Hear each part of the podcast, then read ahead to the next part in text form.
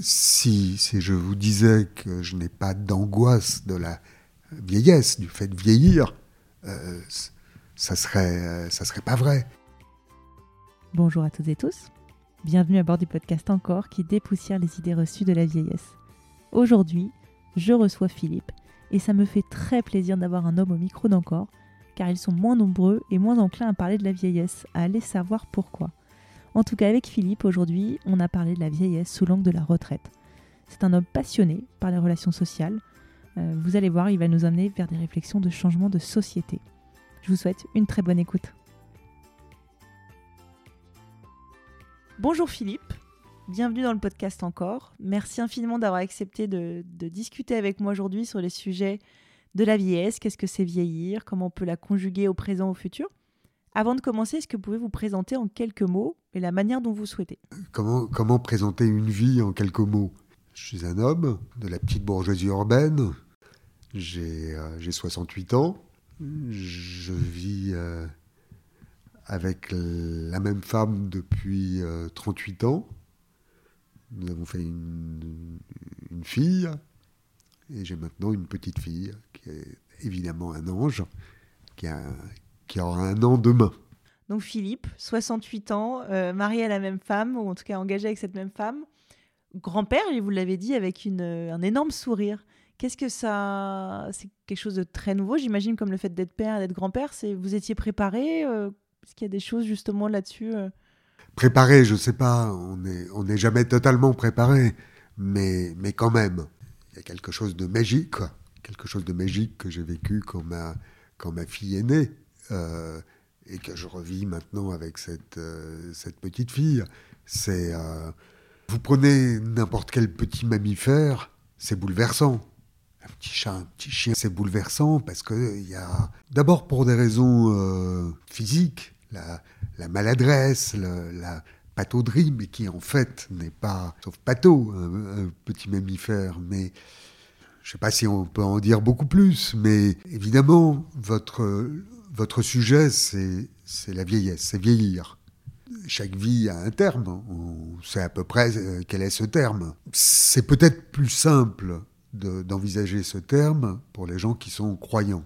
Ce n'est pas mon cas, je ne crois pas en, Dieu, et euh, je, je, suis matérialiste et athée. Donc, euh, que reste-t-il de soi après, après sa mort? C'est peut-être une, euh, c'est peut-être euh, pour ça que les gens se reproduisent. C'est euh, pour laisser quelque chose, pour laisser quelque chose. Et donc le fait que cette reproduction continue une génération de plus, ça, en vérité, on se pose pas ces questions tous les jours. Mais c'est une, c'est un vrai sujet.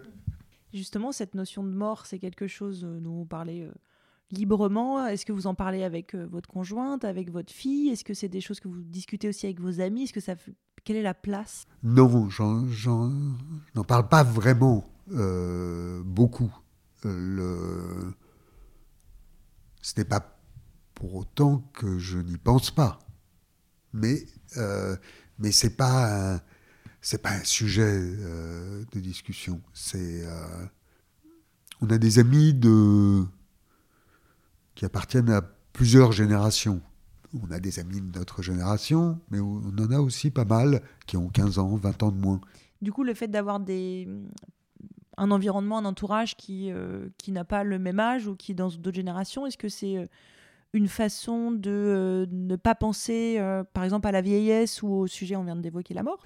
C'est deux choses différentes, hein, la vieillesse et la mort. C'est vraiment deux, choses différentes. Euh, si, si je vous disais que je n'ai pas d'angoisse de la vieillesse, du fait de vieillir, euh, ça serait, euh, ça serait pas vrai.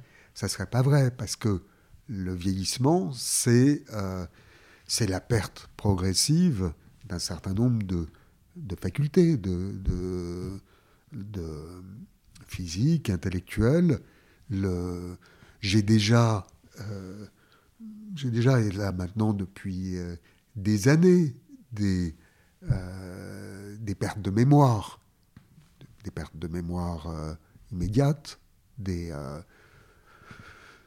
j'oublie des noms de, films, de, bouquins que j'ai lus il y a trois mois. Il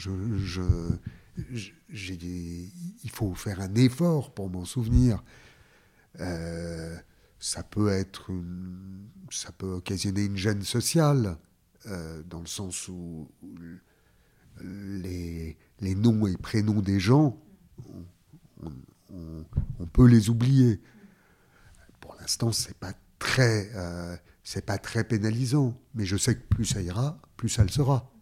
Et puis ensuite il y a les, les capacités physiques elles-mêmes c'est vrai que pour l'instant ça va est-ce que c'est quelque chose où vous dites, euh, vous êtes réveillé un matin, euh, ok, je suis en, train de vieillir ou je sens que je vieillis, donc je vais faire, euh, je vais avoir des précautions, ou c'est un processus naturel et on s'adapte naturellement au processus de vieillissement?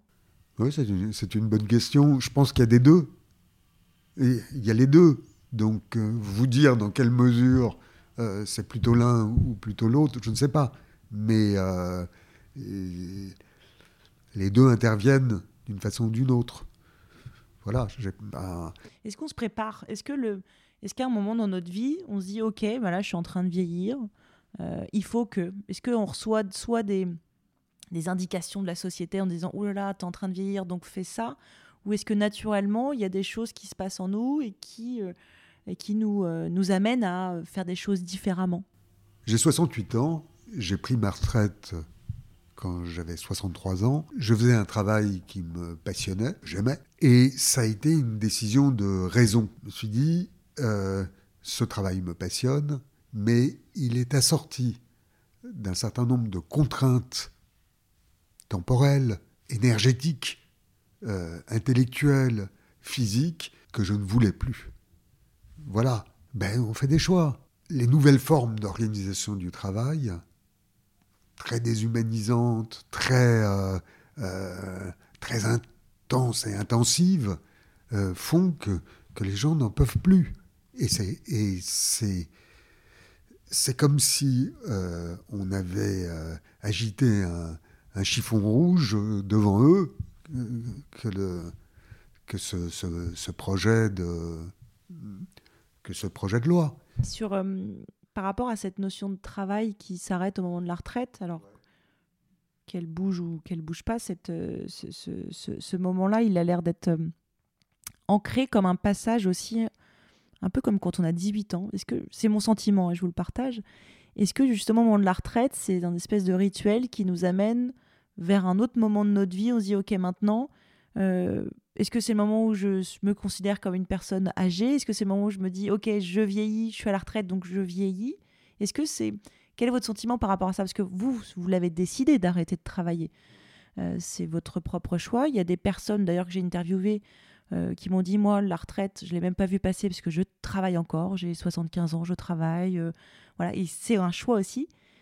Qu'est-ce que vous en pensez de ça?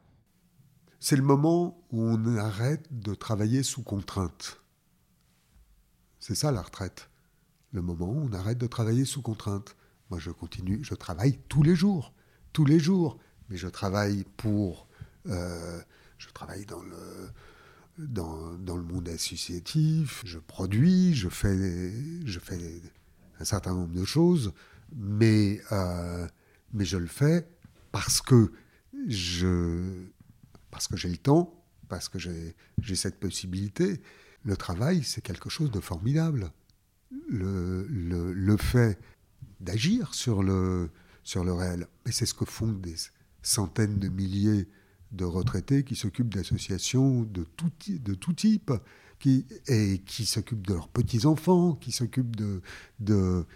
Ils travaillent, ils travaillent, mais de la même façon euh, euh, que le travail domestique des femmes n'a jamais été euh, considéré comme un, comme un travail, alors que les, les femmes avaient ce rôle de, de reproduction, de, de reproduction de la force de travail, en, fait. D'abord, d'abord en, faisant les, enfants, et ensuite, en, les éduquant, les, euh, et euh, Ah non, moi je ne travaille pas, je, suis à la maison. C'est, c'est extravagant. Mais c'est un travail non rémunéré. C'est un travail non rémunéré, comme, comme l'est le travail euh, des. Comme l'est le travail des vieux dans les associations et, dans le, et auprès de leurs petits-enfants. Voilà. C'est comme le rôle des aidants. C'est vrai qu'on n'en parle jamais, mais les aidants. Mais les aidants, mais bien sûr. Dans la société, surtout qui est de plus en plus vieillissante, on va avoir des personnes qui sont encore en, même pas à la retraite et qui sont en train d'aider aussi leurs parents et ou euh, parfois aussi malheureusement un enfant malade ou un conjoint euh, en souffrance. Et le rôle des aidants est un peu comme le rôle que vous venez de décrire, domestique entre guillemets, de certaines femmes où toute une vie a pu être mise en parallèle euh, et ensuite, ce sont, euh, ce sont des conséquences plus tard qui sont gravissimes. Et bien sûr, bien sûr. Les conséquences, bah, c'est pour, pour les femmes, c'est pas la peine de faire un dessin. C'est les, les femmes, les conséquences, euh, elles les vivent lors de divorce, par exemple. Lors de divorce, et lorsqu'il s'agit de, de mesurer l'apport de chaque conjoint au, aux ressources et à la constitution d'un patrimoine, c'est évidemment elles le vivent, elles le vivent, elles le vivent aussi au moment de la retraite. Si les femmes euh, aujourd'hui euh, en moyenne gagnent 20 ou 25% de moins en termes de salaire hein, que les hommes. Parce que qu'est-ce que vous mettez justement derrière le mot travail? euh, une fois qu'on on arrête de travailler sous contrainte, donc euh, la retraite passée, qu'est-ce qui est derrière? Est-ce que c'est une notion de sentiment d'utilité, de, de, conserver un intellect et qu'est-ce qui, ou un lien social? Qu'est-ce qui prévaut dans, ce dans cette notion de travail que vous décrivez? Agir. C'est agir, mais effectivement, agir avec du sens. Le travail lui-même, bon, l'étymologie du mot, pense que vous la connaissez, c'est un instrument de torture. Donc c'est euh, euh, ce mot euh, pâtit un peu de son, de son étymologie. Mais c'est le travail, c'est d'agir sur le réel, d'agir sur le réel, de mettre en, en œuvre les moyens qu'on a j'allais dire pour changer la nature, mais c'est il faut faire très attention, surtout aujourd'hui avec avec ça. Mais quand même agir sur la nature, sur, le, sur le, la société, sur l'environnement social, d'où la question du sens. Est-ce que c'est une manière aussi de se dire je vais rester en activité intellectuelle ou physique ou euh, je vais avoir une place dans la, je, veux, je veux garder une place dans la société, dans mon bénévolat, l'associatif ou dans d'autres causes qui m'intéressent? Est-ce que c'est une manière aussi détournée de se dire j'ai la vieillesse à côté de moi ou avec moi et, euh, et le travail, c'est mon compagnon en plus pour m'aider à peut-être lutter contre des signes de vieillesse qui pourraient euh, apparaître. Non, c'est pas. On ne se dit pas ça. On n'est pas aussi. Euh, comment comment dirais-je On n'est pas aussi machiavélique. Le travail, c'est agir avec agir et agir avec les autres, en vérité. Reste euh, derrière la question du sens du travail. Et c'est vrai que le grand avantage quand on n'est plus sous contrainte, c'est de choisir. C'est de choisir. Les, dernières années de ma vie professionnelle, je faisais de, euh, l'expertise pour les comités d'entreprise et les CHSCT. Donc, euh, pour le compte de cabinets qui travaillaient à la demande des représentants du personnel. J'ai rencontré sur des plateaux d'appel des gens qui pleuraient, mais qui pleuraient au sens euh, littéral du terme. Cette pression, est-ce qu'on peut la ressentir aussi quand on passe de l'autre côté, qu'on est retraité, qu'on a un nouveau, euh, un nouvel environnement, un nouveau quotidien? Est-ce qu'on peut avoir aussi une autre forme de pression par la société, par exemple? Je ne la ressens pas. Maintenant, il y a aussi euh, une équation économique. Hein quand vous avez le minimum vieillesse, que vous n'êtes pas propriétaire de votre logement, la pression, vous l'avez quand, quand vous allez acheter vos coquillettes. Je ne veux pas faire de misérabilisme. La retraite n'est pas si rose que ça pour beaucoup. Donc il y, a cet aspect. Ensuite, il y a la dégradation physique qui ne m'atteint pas encore, qui va m'atteindre. C'est un peu une épée de Damoclès. qui peut me préoccuper aujourd'hui, des pertes de mémoire, des, difficultés à, à, retrouver des noms, à retrouver. Voilà, c'est pour l'instant, c'est pas très, c'est pas très pénalisant mais ça va l'être. Et sur cet aspect, justement, est-ce que vous vous êtes dit ou est-ce que vous dites, euh, je vais inscrire une forme de, bilan de santé euh, où je vais, je vais aller voir des médecins spécialisés parce que je souhaite prêter attention à ces signes, ou vous dites, ok, c'est là, potentiellement, euh, mon corps, il va se passer ça, ou dans ma tête, il peut se passer ça. Est-ce que c'est un processus naturel que vous laissez courir, ou est-ce que vous dites, je vais prendre des précautions, je vais aller voir des médecins. Euh, voilà. Quel est votre, euh, votre angle? C'est courir jamais de la vie. Mon angle, c'est que j'ai un généraliste, un médecin intelligent, avec euh, qui on peut parler. Donc je, je vais le voir de temps en temps, avec toute la prévention nécessaire et donc j'anticipe vraiment sur, sur tous les sujets. Il n'y a qu'un sujet sur lequel je ne peux pas anticiper, c'est que j'ai été fumeur toute ma vie. Je vapote depuis une dizaine d'années et je reste un nicotinomane euh, euh, terminal. Pour tout le reste, j'anticipe. Je pense que du point de vue de, de la sécurité sociale et de l'assurance maladie, il est bien préférable d'avoir des vieux qui anticipent et qui, qui font de la pré qui, qui essayent de, de faire de la prévention que, euh, que de récupérer les, oui, puis cette, cette volonté individuelle aussi de, de rentrer dans un parcours euh, pas récurrent, mais de se dire ok, maintenant je, fais attention, je fais gaffe. C'est pas quelque chose qui vous est. Euh, ou alors est-ce que c'est une habitude? Je sais pas. Vous, vous, vous, vous, rencontrez beaucoup de personnes âgées pour votre projet. Euh, euh, vous en avez rencontré beaucoup qui, qui disent oh ben non, euh, je m'en fiche, ça viendra comme ça. Non, globalement, je trouve qu'il y a une notion, une prévention et une attention des signes.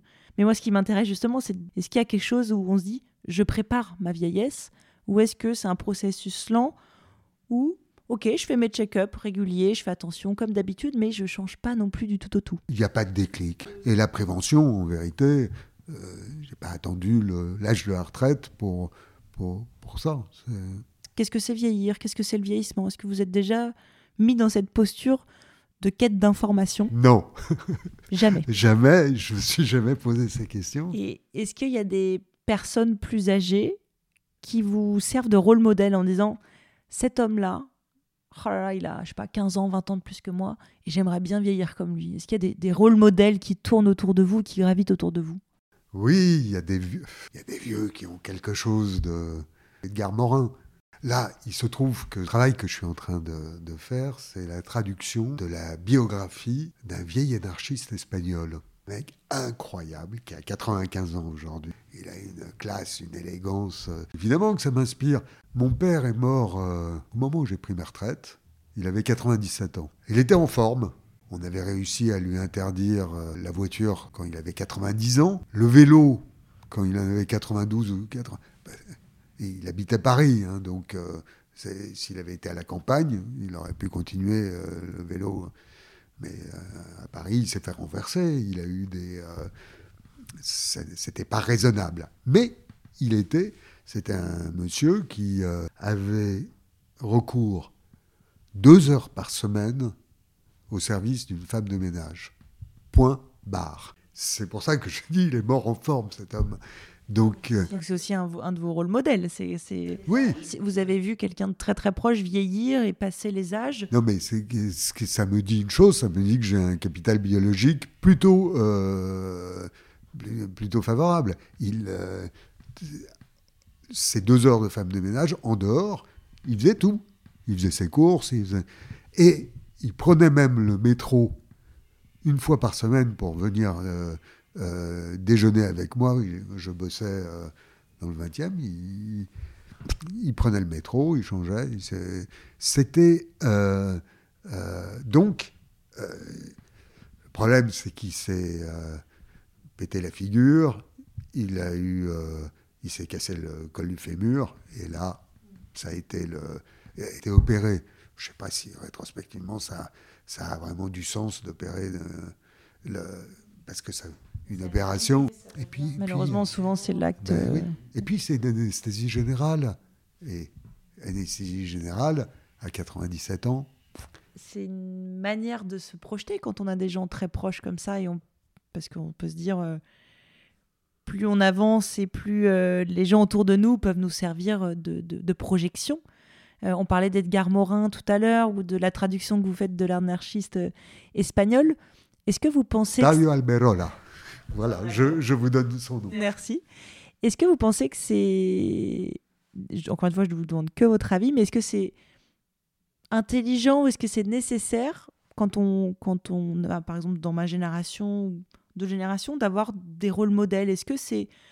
Est-ce que c'est un conseil que vous donneriez aux personnes qui vieillissent de se dire euh, projette-toi, regarde, regarde cette personne ou voilà, quel est votre avis sur, euh, sur cette notion de rôle modèle? Ça, dépend, des gens, ça dépend des. Et puis, d'ailleurs, pourquoi avoir un modèle? Pour euh, les personnes que je vous ai citées ne sont pas des modèles pour moi. Le, ni Edgar Morin, ni Octavio Alberola, ni mon père. Mon père, c'est simplement le, la preuve que j'ai un capital génétique euh, euh, favorable. Point barre. mais c'est pas pas des modèles. J'ai pas pas envie de mythifier les vieux sages. Vous connaissez peut-être la chanson de Brassens. Euh, le, quand on est con, on est con, con de la dernière averse, vieux con des neiges d'antan. Bon, voilà, il y a des cons euh, euh, partout et j'ai pas envie de mythifier. Je dis pas que les personnes que j'ai citées sont des cons, hein. c'est euh, mais des, modèles, des modèles. moi, je peux avoir des modèles qui ont qui ont 30 ans de moins que moi, 20 ans de moins que moi. Je peux, j'en ai d'ailleurs. J'ai j'ai des gens qui me voilà, qui, pour moi sont des modèles dans mon environnement euh, personnel, des gens qui ont 20 ans de moins que moi, ou voire 30 ans de moins que moi, comme ma fille, mais pas seulement, des, euh, des amis euh, plus jeunes. Mais c'était parce que j'ai le, le, le, sentiment que voilà que c'est un processus très individuel le vieillissement, mais qu'on est aussi assez inondé d'informations sur comment, comment est traité le sujet de la vieillesse. On ne passe pas à côté de certaines choses aujourd'hui. Euh, alors pour le coup, moi j'ai lu le pavé de Simone de Beauvoir, La vieillesse, je ne sais pas si vous l'avez déjà lu. Et c'est assez intéressant parce qu'elle l'a écrit dans les années 70 et il y a des choses qu'elle décrit qui sont encore très visibles aujourd'hui. C'est pour ça que moi j'ai une volonté à travers ce podcast d'essayer de, de redorer les lettres de vieillesse parce qu'on l'a souvent associé à la maladie, à euh, la perte d'autonomie, ça, paraît triste parfois ce qui nous attend. Et c'est pour ça que moi je me dis, le rôle modèle, est-ce qu'il y a des gens aujourd'hui qui gravitent et qui peuvent participer à un changement? Du coup, j'en viens à ma, question, puisqu'on vient de l'aborder, mais euh, quel est votre avis sur le traitement de la société sur la vieillesse? Oui, c'est la question. C'est une question centrale. Il y a une réalité. C'est le, c'est la fin de, de la famille élargie. Ça, c'est quelque chose qui, quand vous avez euh, dans les grandes métropoles, dans les, euh, il n'y a, a, pas de place pour les communications entre vieux, jeunes, enfants, bébés, etc. est forcément limitée. Elle est limitée par l'organisation de la vie, l'organisation du travail, des transports, du logement, de, des, euh, c'est, c'est quelque chose ça dont on a dû faire le deuil. Les vieux sont incontestablement mis de côté. Le lieu du crime, c'est l'EHPAD. Évidemment que c'est le lieu du crime. Parce que le, les, euh, la violence de ce qui a pu se passer pendant le, confinement, mais ça a été les. Et à l'autre bout de la chaîne, il y a eu ces vieux à qui on a interdit de, de, voir, d'avoir un, sourire, un regard, quelque chose. pour leur santé, pour leur santé. C'est une violence abominable. Personnellement, j'ai une de mes grand-mères qui est décédée euh, dans la maison de retraite du Covid. J'ai pu la voir, mais j'ai vu, je l'ai vue euh, masquée. On avait des combinaisons d'astronautes à une certaine période du Covid. Et quand, on y pense, c'est vrai que l'EHPAD est aujourd'hui mis en avant et euh, le, livre des Fossoyeurs et de, tout ça a pu mettre en exergue, et heureusement que ça les a mis en exergue parce qu'aujourd'hui ce sont des centres de profit avant d'être des établissements euh, pour les personnes âgées. Alors quand on y pense, la maison de retraite, elle avait été à l'époque construite et imaginée pour justement accompagner les personnes dès la retraite. Donc j'ai l'impression qu'on y rentrait à une époque d'une manière très joyeuse et c'était quelque chose d'attendu. Mais aujourd'hui, qu'est-ce qui peut, selon vous, qu'est-ce qui peut être amené à changer justement? Qu'est-ce qu'on peut faire, nous? Et quand je dis c'est un nous euh, de société, qu'est-ce qu'on peut faire pour justement euh, arriver à, à, intégrer les personnes âgées, à intégrer les aînés d'une autre manière? Qu'est-ce qu'on peut faire aujourd'hui? Qu'est-ce qui est entre nos mains individuellement? Entre nos mains individuellement, individuellement, je répète, il n'y a pas grand-chose. Entre nos mains collectivement et politiquement, il y a beaucoup à faire. Il y a beaucoup à faire. D'abord, on ne va pas du jour au lendemain en finir avec un modèle urbain euh, qui est le nôtre. C'est-à-dire ce, ce, modèle de séparation spatiale avec des, appartements euh, plus petits, avec des, où c'est difficile de faire cohabiter les générations. C'est donc ça, c'est quelque chose qu'on ne peut pas envisager à court terme. Effectivement, on pourrait aller vers d'autres modèles que l'EHPAD, où on pourrait avoir euh, un contact plus facilité entre les vieux, les enfants, les petits-enfants, les arrière-petits-enfants. Oui, ça serait peut-être possible. Alors je, sais qu'il y a des, expériences qui sont faites au moins de vie communautaire collective, les Baba Yaga, ce genre, ce genre de choses, fort bien, c'est bien. Mais en attendant, l'EHPAD existe. Et la première chose à faire, c'est que l'EHPAD existe et à une échelle de masse, c'est quand même l'outil principal. Donc la première chose à faire, c'est de réformer. La première réforme, c'est les embauches massives. C'est des embauches massives pour avoir un taux d'encadrement. Quand je dis un taux d'encadrement, c'est tout. Quoi. Euh, euh, personnel de cuisine, personnel de ménage, personnel de, soins, personnel de, tout, un taux d'encadrement de, de 1 pour 1. Alors que je, crois que c'est la revendication des, des syndicats de, cette, euh, de cette branche, 1 euh, pour 1. Mais là, on doit être à 0,6, quelque chose comme ça, ou vous en savez peut-être plus que moi, mais moins que 0,6. D'accord. Donc c'est la première chose à faire. Et ça veut dire une chose, ça veut dire, c'est de la politique là. ça veut dire que quand, euh, quand des gens viendront dire Ah oui, mais c'est terrible, les prélèvements obligatoires, on en crève, c'est des choix politiques. C'est des choix politiques. D'abord, euh, les, prélèvements obligatoires, comme. Euh, j'aime bien cet euphémisme, mais donc impôts, cotisations sociales, euh, il faut peut-être les, euh, distribuer autrement qu'ils ne le sont. Et puis, euh, la façon de, dépenser cet argent, il faut peut-être aussi le distribuer autrement.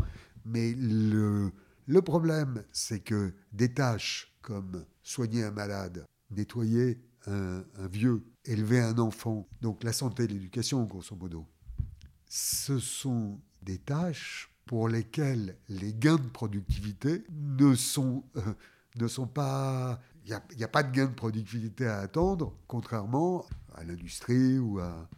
Et donc, comme il n'y a pas de gains de productivité, on ne paye pas bien ces gens et on les... Euh, et on n'en embauche pas assez. Dans le rôle de la société, c'est une des clés pour que demain, il y ait des, il y ait des vrais changements, des vrais chamboulements c'est un rôle politique, un rôle sociétal.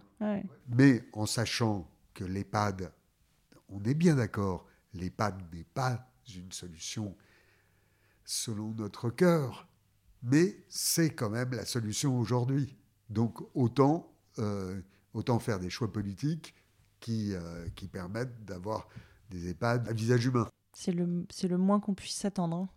Ouais, c'est sûr. Mais en tout cas, j'ai le sentiment, pour euh, aussi avoir lancé un podcast dans ce sujet, qu'il y a une vraie volonté aujourd'hui de changer. Déjà, je pense que le Covid a mis euh, en lumière énormément de, de choses qui n'allaient pas en France. Euh, voilà, l'isolement de nos aînés, la précarité de nos aînés, ce sont des faits, ça existe. Il y a des aînés qui sont en mort sociale, c'est-à-dire qui vont voir personne pendant un mois. On a entendu, et c'est les extrêmes souvent qui font bouger les choses, mais des gens dont on a appris la mort des mois et des mois après. Qu'est-ce qui se passe du voisinage? Qu'est-ce qui se passe des liens sociaux? Qu'est-ce qui fait qu'une personne est morte chez elle et qu'on s'en rend compte des mois après? Et tous ces éléments-là aujourd'hui mettent en lumière quelque chose qui est de dire on ne peut pas laisser euh, ces personnes-là euh, seules, isolées. Euh, il y a une considération, c'est pour ça que je parlais du rôle aussi individuel, c'est qu'aujourd'hui je pense qu'on a aussi un rôle hyper important, nous en tant qu'individus, bah, de prêter attention à toutes les générations.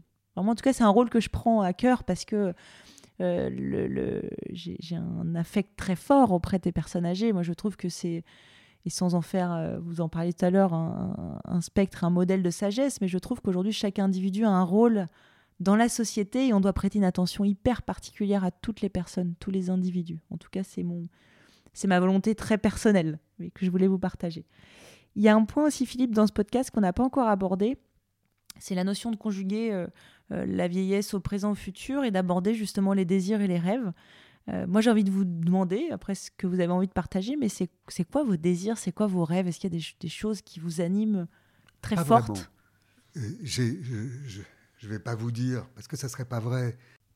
En fait, un besoin de, de, de sérénité, de, de, printemps. De printemps. Quand je pense à l'autre, à l'autre qui faisait sa campagne électorale de 2017 en disant pensez printemps, pensez printemps. Mais oui, moi je pense printemps. J'aime le lilas. J'aime le lilas. Ce lilas, c'est. c'est ça dure 15 jours, le lilas. C'est. c'est euh, mais j'ai besoin de ça. J'ai besoin de lilas, de ma petite fille, de. de, euh, de lumière, de. Mais. Euh, j'ai pas de j'ai pas de projet. J'ai pas de projet. Sinon, euh, sinon j'aimerais bien, j'aimerais bien que cette société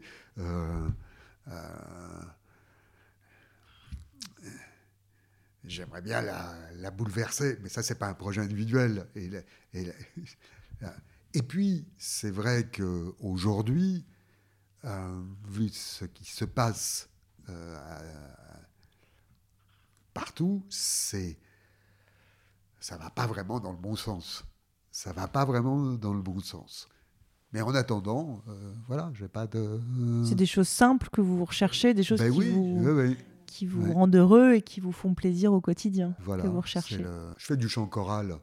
Je, suis dans une chorale euh, qui s'appelle la chorale populaire de Paris. Euh. Vous savez, quand, quand vous faites. Donc, c'est une vieille maison qui a 85 ans, qui, qui était historiquement liée à la CGT, mais qui est dont le répertoire est un répertoire essentiellement de chants du mouvement ouvrier ou de, international, mais aussi de, des chants de la Renaissance, un peu de classique, un peu de... Et euh, donc c'est du chant choral avec, euh, avec quatre pupitres basse, ténor, alti et soprano, un chef de chœur, un,